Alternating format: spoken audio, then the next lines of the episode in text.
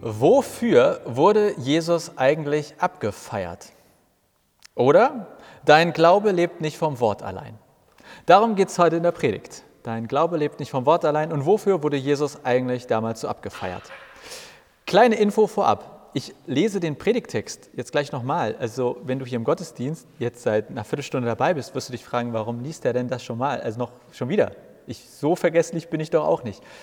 Ich mache das nochmal, weil diese Predigt kannst du auch im Podcast oder hinterher auf YouTube als Video sozusagen alleinstehend gucken oder hören und damit, wenn man dann die Predigten alleinstehend hört, sieht, dass man dann auch den Text einmal mitbekommen hat. Falls du die Predigten also hinterher auf YouTube sehen willst, einfach mal auf kap-kirche.de gehen. Seit, alle Predigten seit Anfang Januar, die wir hier live streamen, gibt es da und im Podcast, äh, fast überall, wo es Podcasts gibt, findest du die Predigten auch. Jetzt aber genug der Vorrede, lange Vorrede, nur um zu sagen, ich lese jetzt nochmal den Predigtext für heute. Lukas 19, die Verse 37 bis 40. So kam Jesus zu der Stelle, wo der Weg vom Ölberg nach Jerusalem hinabführt. Da brach die ganze Schar der Jüngerinnen und Jünger in lauten Jubel aus. Sie lobten Gott für all die Wunder, die sie miterlebt hatten. Sie riefen, Gesegnet ist der König, der im Namen des Herrn kommt.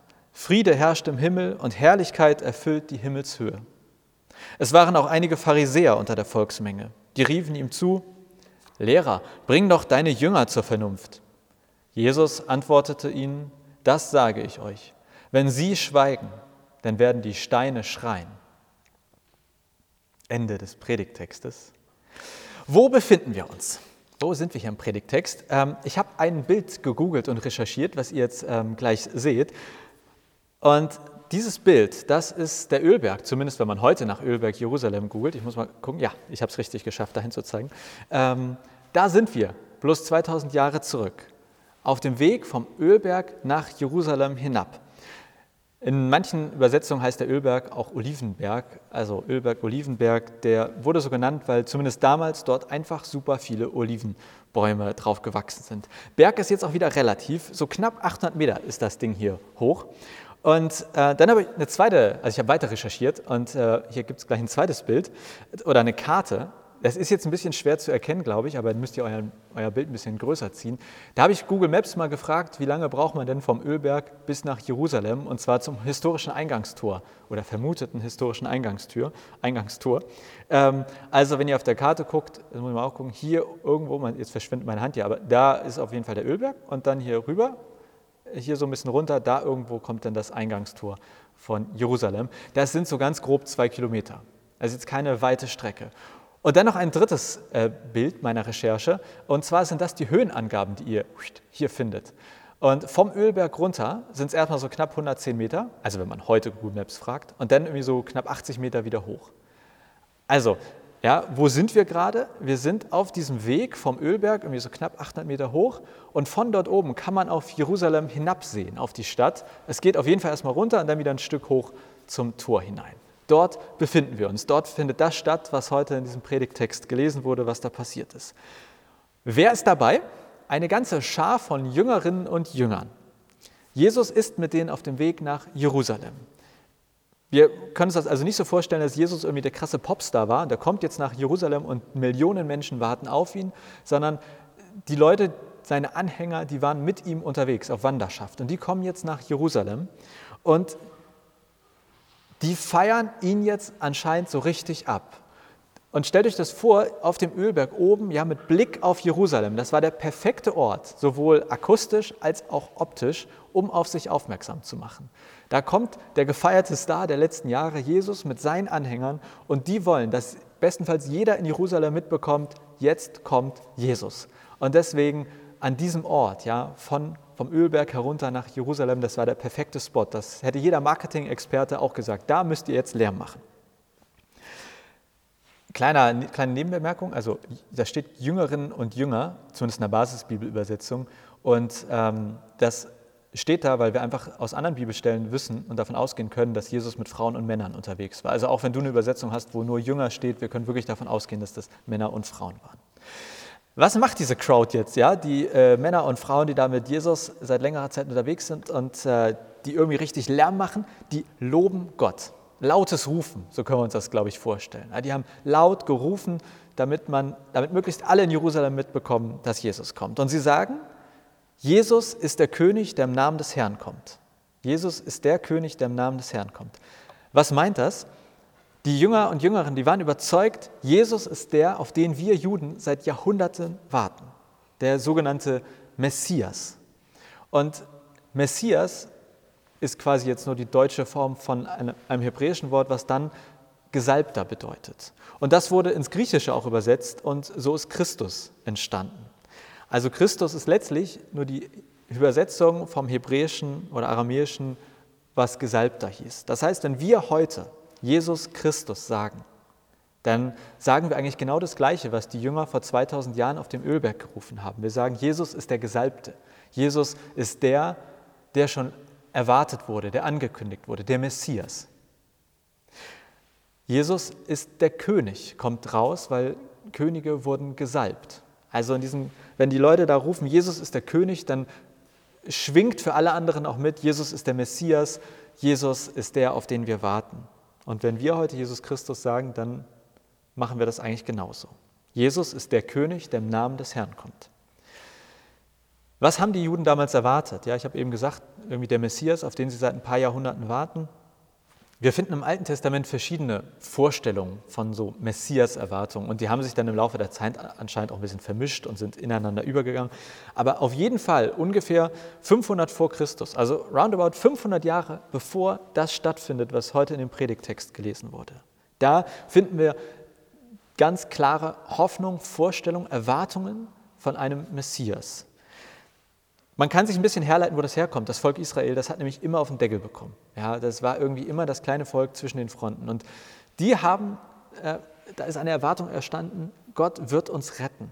Gott wird uns jemanden schicken, der uns aus diesem Schlamassel befreit. Dass wir nicht immer die sind, die unterdrückt werden, die ins Exil gehen müssen, die leiden müssen.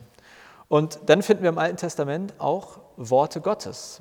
Also wo Gott seinem Volk verspricht, ja, das ist nicht nur ein Wunschdenken von euch, sondern ich werde euch einen Erlöser schicken.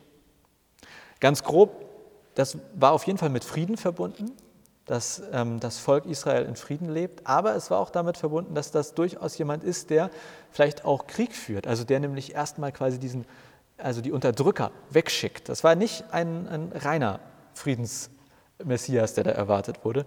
Deswegen hatten viele Juden auch mit Jesus später dann ein Problem, weil sie ihn sich anders vorgestellt haben aber es sollte Nachkomme vom großen König David sein und er wird alle Juden aus Fremdherrschaft befreien. Das ist die Erwartung. Und jetzt, ja, stellt euch wieder dieses Bild vor, was ich eben gezeigt habe. Da kommt die Masse an Menschen, wie viele, aber genug Menschen mit Jesus, machen richtig Lärm am besten Ort, damit ganz Jerusalem davon hört und sagen, Leute, das ist der, auf den wir seit 500 Jahren warten. Und Jerusalem war der Mittelpunkt des israelischen Lebens. Das war quasi der Nabel der Welt. Ja, also da wird jetzt gesagt, Leute, Jesus ist der, den Gott uns versprochen hat. Er kommt. Ich habe ein bisschen an Harry Potter gedacht, wer das gelesen hat. Ja, The Chosen One, der Auserwählte. Jesus ist für die Juden, also für die Leute, die jetzt hier mit Jesus unterwegs sind, sagen, das ist The Chosen One, der Auserwählte, der, auf den wir schon immer warten. Jesus ist der Christus, der König, der im Namen des Herrn kommt. Ich bin aber, ehrlich gesagt, bei diesem Predigtext bei etwas anderem so richtig hängen geblieben. Ähm, und da möchte ich jetzt quasi unser Augenmerk drauf leiten oder unser Hörmerk, sagt man das? Naja. Ähm, und zwar auf den Satz oder auf die zwei Sätze. Da brach die ganze Schar der Jüngerinnen und Jünger in lauten Jubel aus. Sie lobten Gott für all die Wunder, die sie miterlebt hatten.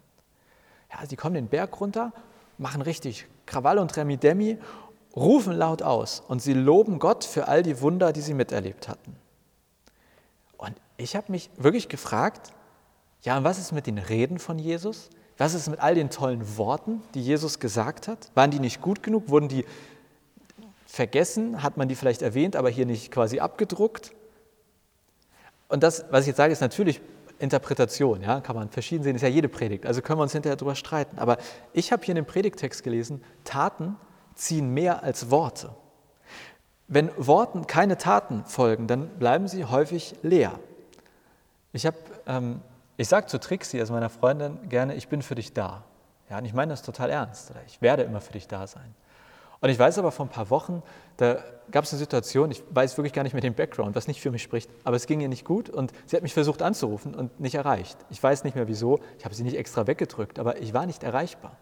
Und ich habe hinterher gedacht, da waren meine Worte, ich bin für dich da, natürlich nur so, also die haben sich dann nicht mit Taten gefüllt, ja, weil ich in dem Moment, als sie mich brauchte, nicht da war oder zumindest nicht erreichbar war. Oder ich muss an Barack Obama denken, Yes, we can, das hat mich auch geprägt und irgendwie selbst bei mir ist damals so eine Hoffnungswelle angekommen, dass irgendwie dieser Mensch was verändern kann mit anderen. Also yes, he can, yes, we can. Und ich musste ein Eheversprechen gelten, ja, in guten wie in schlechten Zeiten. Also man verspricht sich in einer Ehe irgendwie füreinander etwas, gegeneinander etwas. Und ich, ähm, es gibt ein, zwei Ehepaare gerade, wo ich weiß, dass einer der beiden Partner schwer erkrankt ist. Und ich finde das so beeindruckend, wenn dann der andere Ehepartner wirklich da ist, auch wenn sich das Monate, manchmal jahrelang sozusagen ziehen kann, wenn das unendlich aufwendige und kräftezehrende Pflege ist. Und ich finde das echt beeindruckend, wenn diesem Wort aus dem Eheversprechen, in guten wie in schlechten Zeiten füreinander da zu sein, wenn dann manchmal nach 20, 30, 40, 50, 60 Jahren Ehe es nochmal oder auf jeden Fall so richtig mit Leben, mit Taten gefüllt wird. Und ich glaube, so ähnlich oder in diese Richtung habe ich diesen Text verstanden. Ja, Worte können stark sein. Ich bin für dich da. Yes, we can. In guten wie in schlechten Zeiten werden wir zueinander halten. Aber wenn diesen Worten zumindest im entscheidenden Moment keine Taten folgen, dann können die ziemlich leer sein. Und deswegen habe ich mich gefragt, wie ist das eigentlich bei Gott mit Worten und Taten?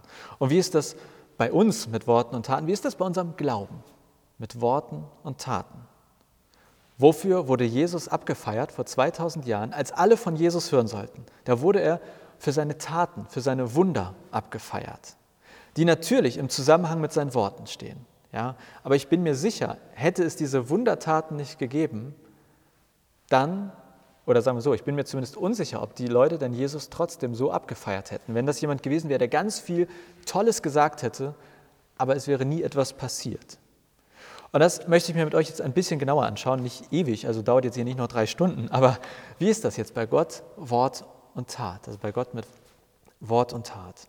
Wenn ich jetzt Gott sage, dann meine ich vor allem erstmal den, sage ich mal, den Gott, den wir im Alten Testament finden. Ja, und wenn ich da schaue, wenn ich im Alten Testament blätter, dann ist Gott einer, der spricht und handelt, der spricht und tut.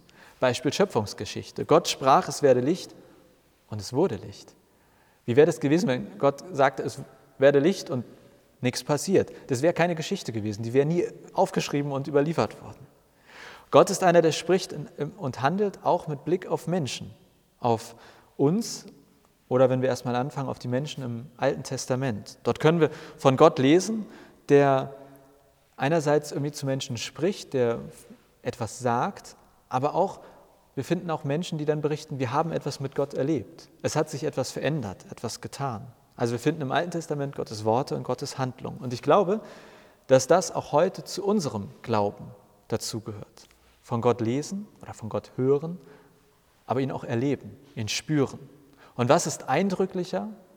Ja, das Erleben, das Spüren. Da bin ich wirklich von überzeugt, wenn irgendwie wir in der Bibel lesen und Gott spricht, ich tröste dich, dann ist das eine Sache und auch eine tolle Zusage.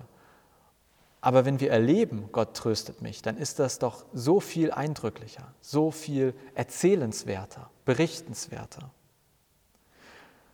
Also ich glaube, wovon erzählen wir, wenn wir von unserem Glauben erzählen?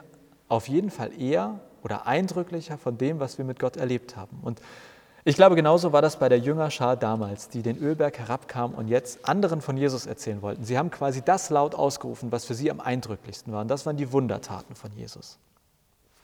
Wenn wir bei Jesus, also im Neuen Testament, ein bisschen blättern, dann habe ich zumindest festgestellt, es ist eigentlich genauso wie im Alten Testament mit Gott. Jesus hält Reden und Jesus tut Wunder. Es kommt beides zusammen. Menschen werden von Jesus Worten auch berührt oder begeistert, überzeugt, aber die Menschen sehen und erleben eben auch einen Jesus, der seinen Taten folgen lässt, seinen Worten Taten folgen lässt. Da fehlte, glaube ich, ein Wort gerade. Ja, Wundertaten im wahrsten Sinne des Wortes. Er macht Wasser zu Wein, Kranke gesund, Vermehrung von Speisen, Tote auferweckt, bis hin zur eigenen Auferstehung.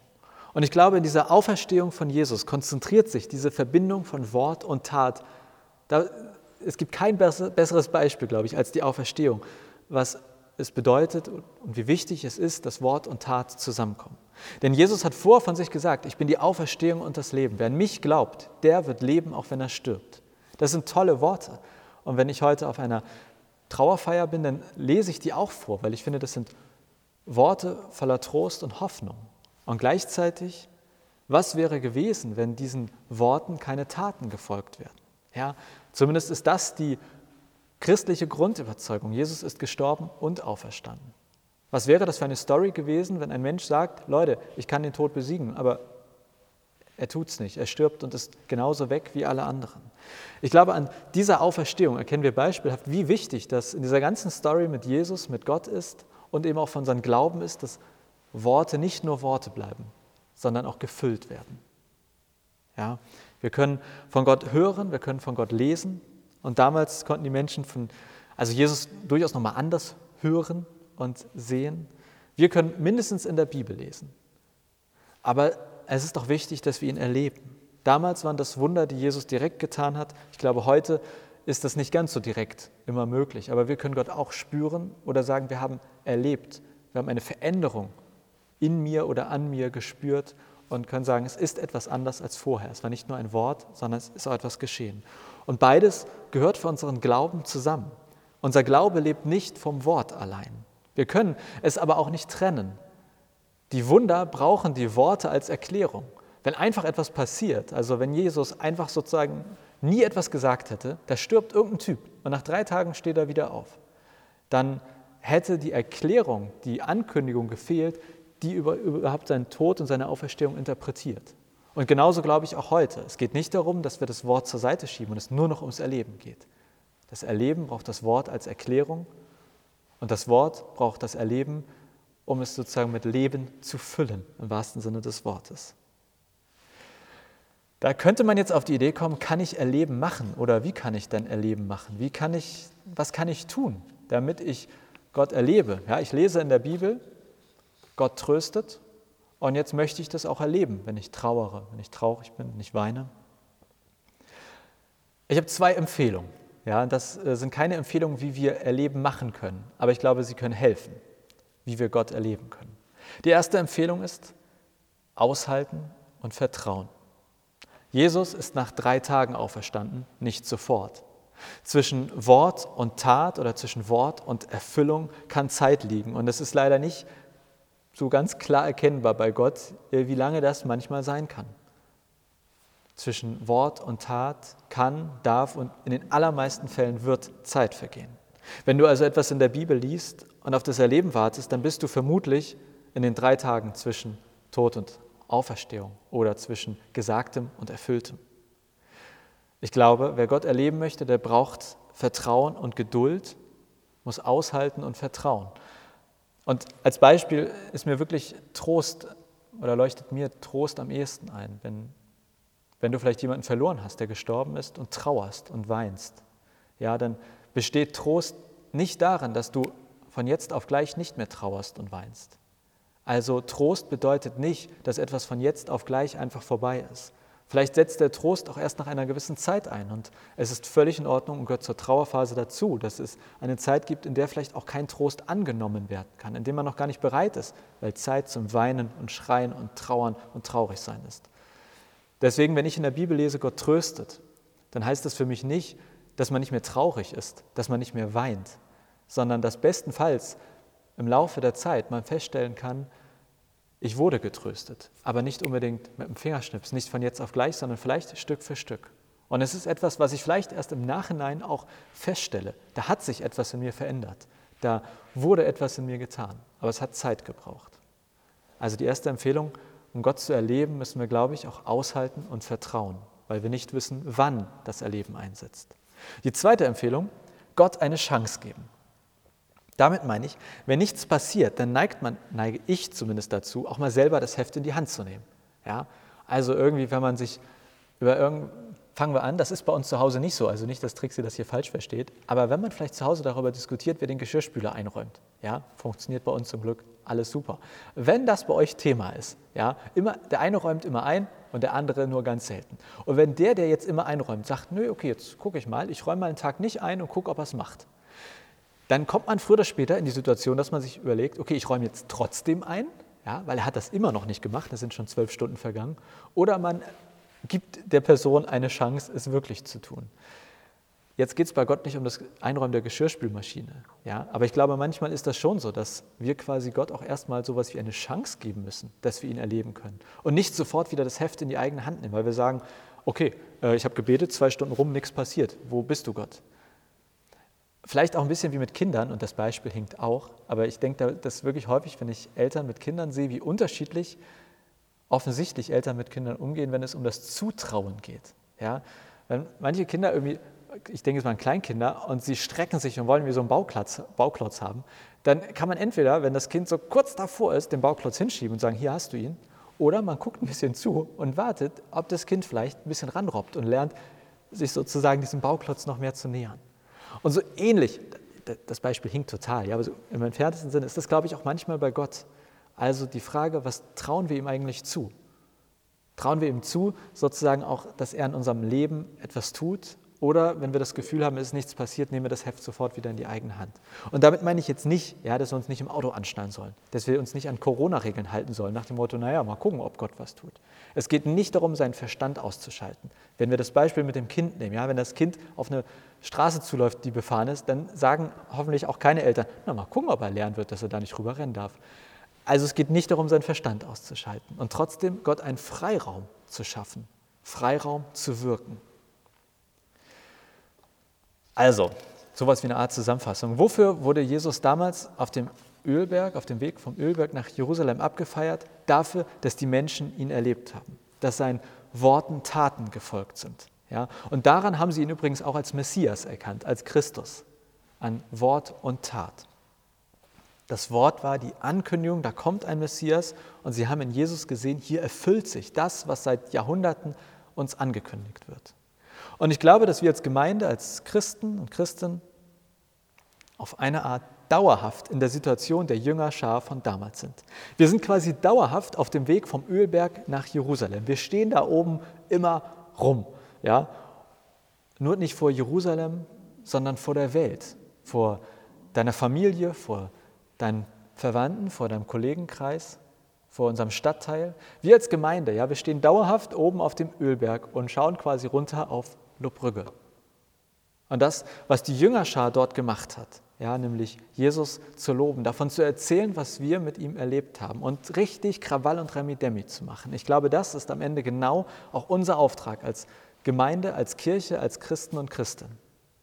Jesus hat gesagt, geht nun hin zu allen Völkern und ladet die Menschen ein, meine Jünger und Jüngerinnen zu werden. Und ich glaube, darum geht es. Das haben die Jünger und Jüngerinnen damals auf dem Weg vom Ölberg quasi nach Jerusalem im bildlichen Sinne gemacht. Sie haben von Jesus erzählt, haben erzählt, wie großartig das ist, was sie mit ihm erlebt haben. Und ich glaube, wir sind heute im Prinzip dauerhaft in der gleichen Situation. Wir stehen da und wir dürfen oder haben zumindest den Auftrag von Jesus bekommen, Krawall und Remi Demi für ihn zu machen. Richtig Lärm machen. Gott für das loben, was wir mit ihm erleben und erlebt haben. Und deshalb geht es für mich bei diesem Predigtext am Ende darum, lasst uns Lärm für Jesus machen. Lasst uns auch heute Jesus abfeiern, so dass es alle in der Stadt hören, dass es alle in Lobbrügge und Umland hören und sehen können. Und wofür feiern wir ihn ab? Für das, was wir mit ihm erleben und erlebt haben. Aber um der Welt erzählen zu können, was wir mit ihm erleben, müssen wir natürlich auch was mit ihm erleben. Und damit wir Jesus abfeiern können, müssen auch wir heute sein Wort nicht nur hören und lesen, sondern ihn auch erleben. Deshalb als Idee für die nächste Woche oder heute und die nächsten Wochen, Bibellesen ist super. Also ich sage nicht, lasst uns nicht mit der Bibel lesen, aber es braucht dann auch vielleicht vertrauensvolle Geduld. Und manchmal mehr als drei Tage, die vergehen zwischen dem, was wir lesen und dem, was wir erleben.